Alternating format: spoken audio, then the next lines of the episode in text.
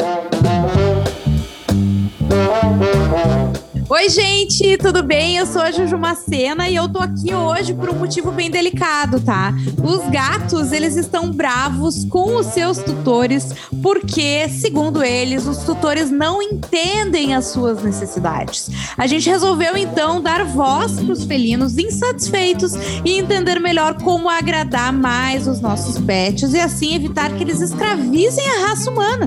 Os gatinhos estão com tudo, gente. Eles possuem inúmeras reclamações dos hábitos dos humanos que atrapalham o dia a dia deles, sendo os principais as relacionadas à alimentação. Então a gente convidou aqui a doutora Carolina Santana, médica veterinária nutricionista, a doutora Caroline Pezzi, médica veterinária comportamentalista, e o tutor de gatos, Richard Medeiros, para esclarecer aos gatos alguns hábitos dos humanos, né? Porque para ver se acalma a rapaziada, deixar o pessoal mais tranquilo. E estimulamos através do Sim de Gato a participação dos felinos para que apresentassem aqui as suas reivindicações. Finalmente nós vamos dar voz a eles. As veterinárias estão aqui para explicar e deixar registrado para sempre aos tutores as necessidades felinas, pois os miados, rons-rons, tapas na cara e vandalismo não foram o suficiente para os humanos entenderem como tratar um gato, veja bem. Se você for um gato e estiver nos ouvindo, chama o teu humano para que uh, ele possa ouvir essas informações importantes que a gente vai falar hoje, tá? E lembrando que esse podcast é promovido pela Live Long. Vou dar um oi então para os nossos participantes. Doutora Carolina Santana, tudo bem? Olá, Ju, tudo bem? Prazer tudo. estar aqui com vocês. Tudo ótimo, prazer é nosso te receber aqui também, junto com a doutora Caroline Pezzi. Oi, oi, obrigada pelo convite. A gente que agradece a tua participação aqui e o Richard Medeiros, que tem suas gatinhas e está com a gente também, né, Rich? Oi, oi, gente. Primeiramente, queria agradecer o convite, juntou uma galera legal aí. Uh, vamos lá, vamos conversar. Tô, tô animado aqui. Muito bem, quero ver se vocês vão continuar animados quando começar a surgir os áudios desses gatinhos, hein? Estão meio revoltados, fiquei sabendo. Então, assim, ó, tem que ir muita calma nessa hora, tá? E para começar, eu gostaria de fazer uma pergunta. Enquanto, né, essas, esses áudios dos gatinhos vêm chegando aqui pra gente, a gente tá aqui separando eles, uh, eu quero começar fazendo uma pergunta pra doutora Carolina tá? Por que os gatos eles são tão chatinhos para comer? Eles são carnívoros, certo? Certo. São estritamente carnívoros. Eles têm um metabolismo um pouco diferente dos seus parceiros aí, né? Muitos tutores têm cães e gatos em casa e eles ainda têm essa diferença metabólica também por serem estritamente carnívoros. E isso traz muita confusão ao tutor de, de gatos, né? Porque ele não tem todo esse conhecimento e a gente está aqui hoje para poder esclarecer isso. Muito bem. Tem muita gente que então já está acostumado com um cachorrinho, mas na hora Sim. de receber um gatinho em casa tem que saber que é diferente, principalmente a função da alimentação, é isso? Sim, o seu comportamento alimentar também, que a, que a, é a minha xará, né, a Carol tá aqui é. também para poder desvendar esse mistério, porque eu vejo muito na minha rotina clínica, Ju, que não é somente a nutrição, mas a parte comportamental também influencia muito na hora que o tutor recebe o gatinho em casa. E eu tenho até uma cliente que ela já me falou assim, doutora, os bichos eles não vêm com manual de instrução. Vocês são o nosso manual de instrução. Então então é importante que tenha sempre essa conversa né, e esclarecimento para eles. Muito bom, muito bem, é isso mesmo. E assim, mudando de assunto, eu quero saber o seguinte: eu quero ir para um ponto um pouco mais sério também, tá? Sobre o trato urinário. Uh, as causas, problemas, consequências. Fala para quem é leigo, assim como eu, né, sobre esse assunto. Então, isso é um problema muito sério e que acomete muito os nossos felinos, né? Eu sou mãe de cinco felinos e passei há pouco tempo também por uma situação dessa. E eles precisam, né, de uma alimentação mais úmida. E se a gente for parar para pensar na ancestralidade deles, eles caçavam, são animais desérticos e ficavam por um longo período, às vezes sem consumir e absorvendo e aproveitando aquele próprio umidade da comida. Então, por isso que a gente tem hoje tanta questão em falar da, da importância da alimentação úmida para eles. Né? E lógico, tendo carne muito melhor, né? A gente consegue prevenir isso. E o que, que acontece, é, falando brevemente, né? É, com o metabolismo deles. Infelizmente, eles consumindo um excesso de carboidrato, isso acaba sendo prejudicial para a sua saúde. A gente vê aí né, várias comorbidades que atingem eles, porque por serem estritamente carnívoros, eles absorvem, mas não têm um bom aproveitamento do carboidrato, ainda mais quando é uma quantidade excessiva. Né? Eles não conseguem nem ter um bom aproveitamento da própria energia, por exemplo. Eles fazem um bom aproveitamento de todos esses nutrientes e, e, e tudo que é necessário para a manutenção da saúde através dos aminoácidos, que são as proteínas. Lógico, quando a gente fala de rins ou de cálculos urinários, a gente tem que levar muito em consideração a questão e o fator umidade. É sempre pensar na umidade na dieta desse animalzinho. E a gente tá. É, eu vou perguntar mais pro, pro Richard, né, que é um tutor de gatinhos. Eu, por enquanto, só tenho cachorros, apesar de gostar muito dos felinos. Vou deixar isso bem claro antes que sobre para mim, porque esses áudios que estão vindo aqui, não sei como é que vai ser. Mas tu sabia disso, Richard? Porque assim, a gente tá mais acostumado a ver a venda, né, no mercado, enfim, as rações secas. Né? Tu sabia dessa necessidade deles? Uh, eu sabia da, da parte que, que é essencial ter uma combinação, assim, mas eu não sabia dessa parte que uh, me pareceu que a maior parte deveria ser a, a, alimentação úmida, né? Então, até então eu, eu equilibro, assim, eu dou duas, três vezes por semana a alimentação úmida e o resto é a alimentação seca, né? A ração. Até durante a, a, a fala um, da Carolina, uh, já me surgiu uma dúvida que aparece, que eu pensei esses dias, assim, que é eu estava uh, percebendo que a ração das minhas gatinhas aqui de casa estava indo muito rápido, assim, tipo, um, saco ali de 3 quilos tava durando uma semana super rapidamente, assim. Porque eu tava, tipo assim, passava pelo pratinho, tava vazio, eu ia ali e enchia o pratinho. Uhum. E assim foi passando alguns dias, até que eu percebi que tava indo muito rápido. E aí eu pensei, tipo, tá, mas será que talvez eu não esteja fazendo alguma coisa de errado, tipo, alimentando além do que eu devo alimentar? Além de estar, tá, né, tendo um, um, uhum. um gasto, um, um rombo Sim. no meu orçamento. É, mas assim, gerando já uma pergunta assim, qual que, que seria a quantidade certa diária assim, de, de dar ração, de dar alimentação úmida? Como que seria, assim, essa parte? Boa pergunta, né? Porque a gente fica... Pelos bichinhos, tu fica sempre com o potinho cheio, né? É. Ah, com certeza. Mas aí, se deixar o potinho sempre cheio, parte um pouco do nosso sentimento de culpa também. Uhum. Né? A gente fica com pena de deixar o pet sozinho dentro de casa. Aí vale até para o cão e para o gato, né? Quem tem os dois aí em casa. Então a gente tem esse hábito e eles têm aquela mania de ficar se esfregando na gente, miando, de certa forma pedindo comida, e eles já têm um hábito de comer pequenas porções mesmo ao longo do dia. Só que a gente tem uma rotina diferenciada, né? A gente tem essa rotina de sair para trabalhar e só voltar à noite. Então, geralmente a gente deixa aquele pote lotado, justamente aquele sentimento, nossa, meu pet vai ficar sozinho em casa, vai ficar sem comida, não vai ter ninguém para dar. E a gente acaba colocando uma quantidade exagerada. E agora, com a questão também da pandemia, por mais que a gente fique em casa, a gente também acaba criando o hábito de colocar várias vezes, porque eles estão mais próximos, aí eles fazem o charme deles. e gato a gente né? sabe que é super. Exatamente. Eles são muito charmosos, né? Eles vêm, pedem e a gente morre de dó.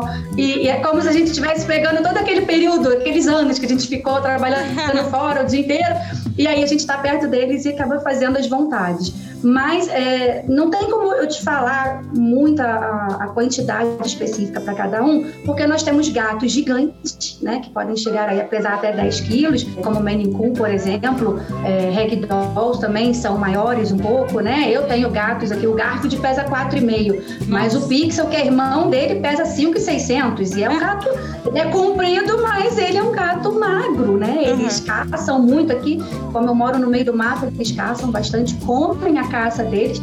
Mas aí eu tenho ali um limite para cada um, né? Então, assim, quando a gente vai falar de uma dieta úmida, por exemplo, uma base de alimentação natural, é, proteica, né? Uhum. Ricamente proteica, a gente pode chegar a dar, dependendo do tamanho e, e, do, gato, de 150 a 200 gramas de comida por dia. Isso para mantê-lo saudável. E uma coisa que a gente nota também do felino que ele come uma dieta mais proteica, que além da gente estimular mais o sistema urinário, a gente tem uma redução tanto no odor das fezes como no volume das fezes, porque ele vai estar tá comendo algo que ele tem um melhor aproveitamento. Ele não precisa, então, assim, só para ver se eu, entendi, se, eu, se, eu, né, se eu entendi de fato. Ele não precisa comer tanto como se fosse a ração seca. Ele acaba comendo menos, mas Sim. ele está mais bem alimentado, isso? Exatamente. E ele vai manter um nível glicêmico também mais equilibrado. Ele não vai ficar fazendo pico de glicemia e isso não vai gerar aquele super apetite para ele também. Porque a gente sabe na, nas nossas dietas aí a questão do carboidrato é um ganho de energia rápido. Então a gente come, já sente aquela energia toda, daqui a pouco a gente quer comer de novo, porque a gente fica fazendo pico glicêmico. Então quando a gente oferece uma é, dieta mais apropriada, ou como a gente fala hoje, bioapropriada, a gente tem um animal mais é, saudável e satisfeito também. Perfeito, então. Depois a gente volta nesses assuntos, porque eu acho que vão vir dúvidas mais específicas sobre isso. Mas tem um outro assunto. Na verdade, aqui, ó, eu já tô com áudios mandados pela nossa audiência felina, tá, gente? Os gatinhos se juntaram aí no sindicato para mandar pra gente, porque a gente vai falar agora de neofobia alimentar. Um assunto que poucos humanos sabem, né? E para isso, eu não, não sabia muito bem o que era o, o neofobia alimentar, aprendi agora. Porque para isso a gente tem o senhor Aristides, um siberiano de 7 anos de idade. Vamos ouvir aqui o que, que ele mandou pra gente. Aqui é o Aristides. A minha primeira pergunta vai para a doutora Caroline. Eu quero saber o porquê que os meus humanos insistem em colocar o meu pote de água e de comida perto do, do, do lugar onde eu defeco. Será que eles não entendem que eu não quero tomar água e, comer aonde eu faço as minhas necessidades? E aí, doutora Caroline, o que, que tu tem para dizer pro Aristides? É, um, é uma coisa bem comum, né? Eu encontro em, em, nas casas dos clientes, assim, é o cantinho do gato, aí bota a água, a comida, o banheiro, tudo junto e é, é bem complicado mesmo. Um, na verdade, a água não deveria ficar nem muito perto da ração, né? Que ela acaba pegando um, um certo gosto. Uh, e para os gatos também é importante uma multiplicidade de recursos, né? Então, essa coisa de deixar ah, tudo na área de serviço e esse é o canto do gato, principalmente quando a gente tem mais indivíduos numa casa, sejam eles outros gatos ou cães até, uh, tu pode criar problemas né? De um, de um gato fazer um bulinzinho com outro, aí ele não usa uh, a caixa de areia porque o outro tá no caminho, ou não bebe tanta água quanto poderia, porque a água não tá da melhor forma, né? Então é bom sempre deixar separado, no mínimo, num canto, a, a área de, de, banheiro, né? Eu gosto até de trazer para o mundo humano. Eu disse, ah, tu não faz um prato de comida e vai comer no banheiro, né? então, uh, os gatos também não, não curtem isso e muitas vezes uh, acontecem até erros de xixi e cocô fora do lugar porque eles não querem fazer perto da onde eles comem, onde eles tomam água. Uhum. Richard, tu já teve esse problema? Já, inclusive, uh, logo quando um, eu adotei a Madak, daí a minha gata. Eu tenho duas gatas aqui no apartamento. Uma é a Madak, que é minha, e a outra é a Greta, que é da, é da minha colega de apartamento, uma amiga minha de infância.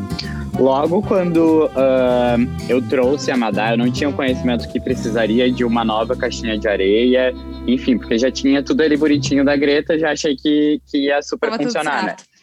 É, e aí começaram a vir as surpresas no box do banheiro, uma vez no meu travesseiro. Olha que delícia!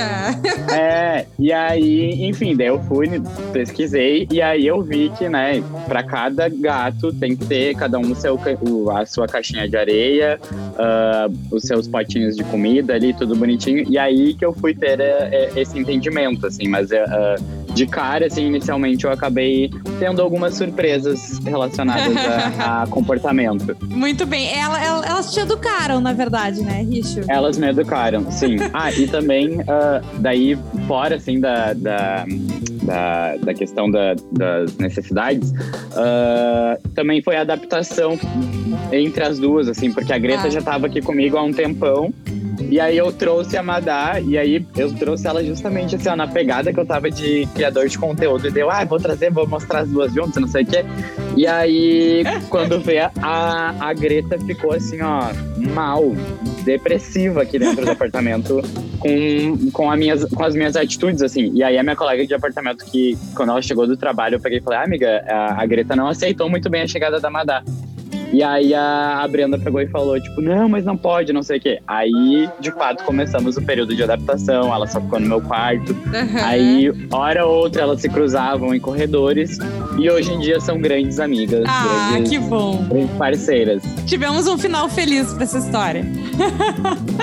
mas vamos continuar, então. Tem mais uma pergunta aqui, ó, de outro gatinho. Vamos lá. Não é do mesmo gato, acabei de ver aqui, é do senhor Aristides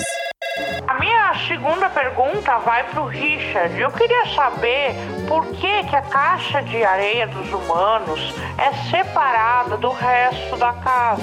Às vezes eu quero ir junto com os meus humanos, né? Na caixa de areia deles eu gosto de ficar lá. Só que tem uma porta separando. Eu queria saber por quê por que, que vocês não tiram essa porta. Agora, Rich, agora a coisa ficou pesada pro teu lado. Eu quero saber como é que você vai explicar isso pra eles. Não, então, uh, no meu caso, senhor Aristides, uh, eu, eu já consertei isso daí. Eu já tenho uma caixinha de areia junto com a minha caixinha de areia. Ah, que bonitinho! Então, é, então assim, a Madá, que é a minha sombra, né? Onde eu tô, ela tá Uh, né, se eu tô ali na minha caixinha de areia, ela também tá na caixinha de areia dela. Então tá, tá a gente tá num relacionamento super alinhado, assim, já aqui na, no meu apartamento. Olha aí, viu? Não precisa tirar as portas, é só, né, daqui a pouco manter as cartinhas unidas. As cartinhas, as caixinhas é... unidas. Adorei!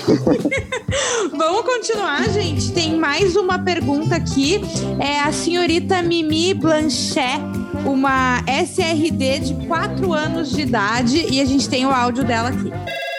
Aqui é a Mimi Blanc, de Blanca. E eu não sou sem raça definida, me respeita, eu sou cialata. Mas assim, eu queria saber por que, que os meus humanos não botam várias vezes ao dia comidinha no meu pote. Eu acho isso um desrespeito. Eles só botam duas vezes por dia. Será que a doutora Carolina pode falar para eles qual a frequência ideal e que talvez, se puder falar que é 15 vezes ao dia. Olha aí, ó, o Richo falou sobre isso antes e agora, então, a senhorita Mimi Blanc, né, ela também tem a mesma dúvida. Ela quer ser alimentada 15 vezes por dia. E agora? E agora tá me comprometendo com essas 15 vezes. Porque, assim. Mas. Pra, pra ajudar, doutora Carolina, é, é, tu tinha comentado que é difícil a gente saber, né? A proporção. Não dá pra dizer, ah, é, bota 100 gramas, né? Porque vai, uh, vai ser importante saber o peso do gato e tudo mais. Tem algum cálculo que possa ajudar os tutores, assim, a se organizar um pouco melhor daqui a pouco quanto à quantidade de comida? Olha, o cálculo que geralmente, para quem dá, aqui da alimentação natural, já até falei, né? Uma média que a gente faz aí para gatinhos até 5, 5 quilos e meio, a gente faz essa média de 150 a 250 gramas de comida por dia, tá? E isso se alimentando só com alimentação natural. Isso é uma média para ter essa faixa de peso. Agora, para a ração seca, por exemplo, ou até mesmo latinhas, o ideal é que a pessoa faça essa consulta, que aí cada um vai ter um peso, né? E tem seu gatinho em casa, ver o que está de indicação no rótulo e não extrapolar. Porque aí o que, que acontece? Às vezes a gente quer ir oferecer as 15 vezes, mas aí quer oferecer uma latinha 15 vezes ou uma porção maior da ração seca. Então, o que você pode fazer é falar aí com seu tutor para ele poder ver a quantidade que ele teria que te dar e ele dividir isso pelas 15 Olha vezes aí, ao dia. Perfeito. Porque aí não vai ter, não é? Não vai ter briga entre vocês. Você vai poder comer as 15 vezes por dia. Acho que agora eu me sai bem, né? Muito bem. E aí, Richard, agora tu tem essa, essa desculpa aí, dá pra agora pensar um pouco sei. melhor a Madá pra ela se acalmar, pra ela não querer dominar o mundo também. Imagina! Sim, tô deixando tudo no radar aqui, saindo do, da nossa gravação. Já vou, já vou iniciar aqui o Muito bem. processo. É, procedimentos. Porque realmente, gente, eu, uh, como eu disse, eu tenho cachorro e é complicado, porque eu tenho a porção ali diária para dividir, mas se depender deles, eles querem ficar pedindo o dia inteiro, e daí tu já fica pensando, será que tá passando fome, coitadinho? Será que eu tô sendo ruim, né? Os bichinhos passam a gente pra trás impressionante. Ai, gente, muito obrigada, então. A gente vai ficando por aqui e vale lembrar que esse podcast tem o apoio da Live Long. E eu sou a Juju Macena, também com Caroline Pezzi, Richard e Carolina Santana. Muito obrigada, valeu!